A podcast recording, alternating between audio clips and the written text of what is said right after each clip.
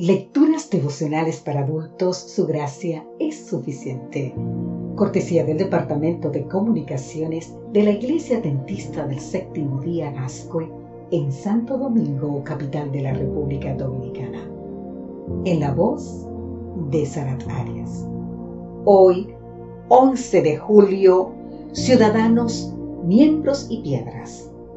Efesios capítulo 2, los versículos 19 y 20 nos dice, Por eso ya no sois extranjeros ni forasteros, sino conciudadanos de los santos y miembros de la familia de Dios, edificados sobre el fundamento de los apóstoles y profetas, siendo la principal piedra del ángulo Jesucristo mismo.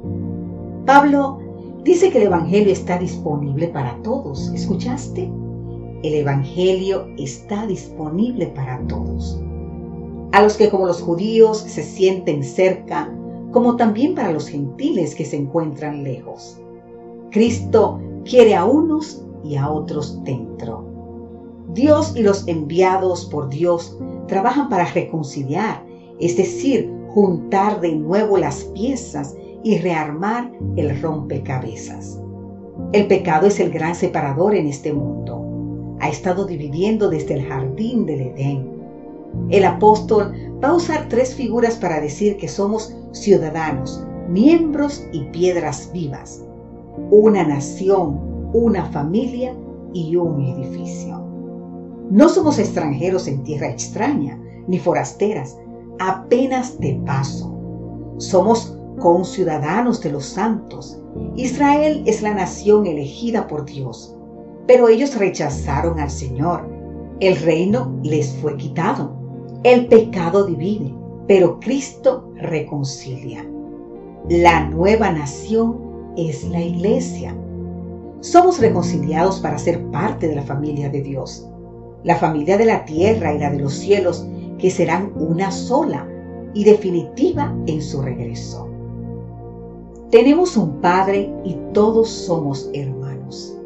Te invito a leer en el libro de Efesios capítulo 3, el versículo 15, en el libro de Hebreos capítulo 2, versículo 11, y en el libro de San Mateo capítulo 23, versículo 8. La última figura es un templo, un edificio, ¿verdad? Dios habló en su santuario, en la vida de Cristo, en la iglesia y en nosotros. Dios habita en el corazón del creyente. La última figura es un templo, un edificio. Dios habitó en su santuario, en la vida de Cristo, en la iglesia y en nosotros. Dios habita en el corazón del creyente y en la iglesia. Cristo es la principal piedra del ángulo donde el edificio se asienta.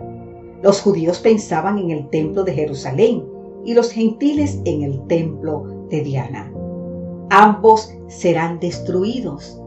Pero ¿sabes qué? La iglesia de Cristo permanecerá para siempre. El mar de Galilea y el mar muerto son dos pequeños mares, lagos en realidad de Palestina, separados apenas por poco más de 100 kilómetros. Están unidos por el río Jordán, pero son completamente diferentes. El primero recibe agua del norte y las da multiplicadas hacia el sur. Es un canal. A su alrededor prospera la vida y en sus aguas hay abundancia de peces. El segundo recibe aguas del norte, pero no comparte una sola gota.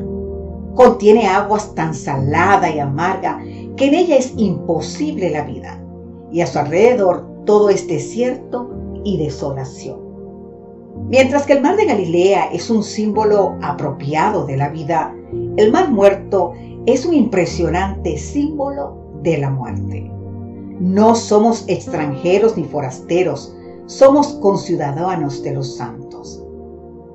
Querido amigo, querida amiga, no somos huérfanos, somos parte de la familia de Dios.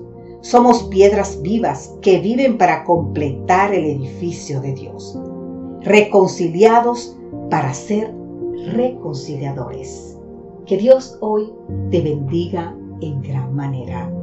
Amém.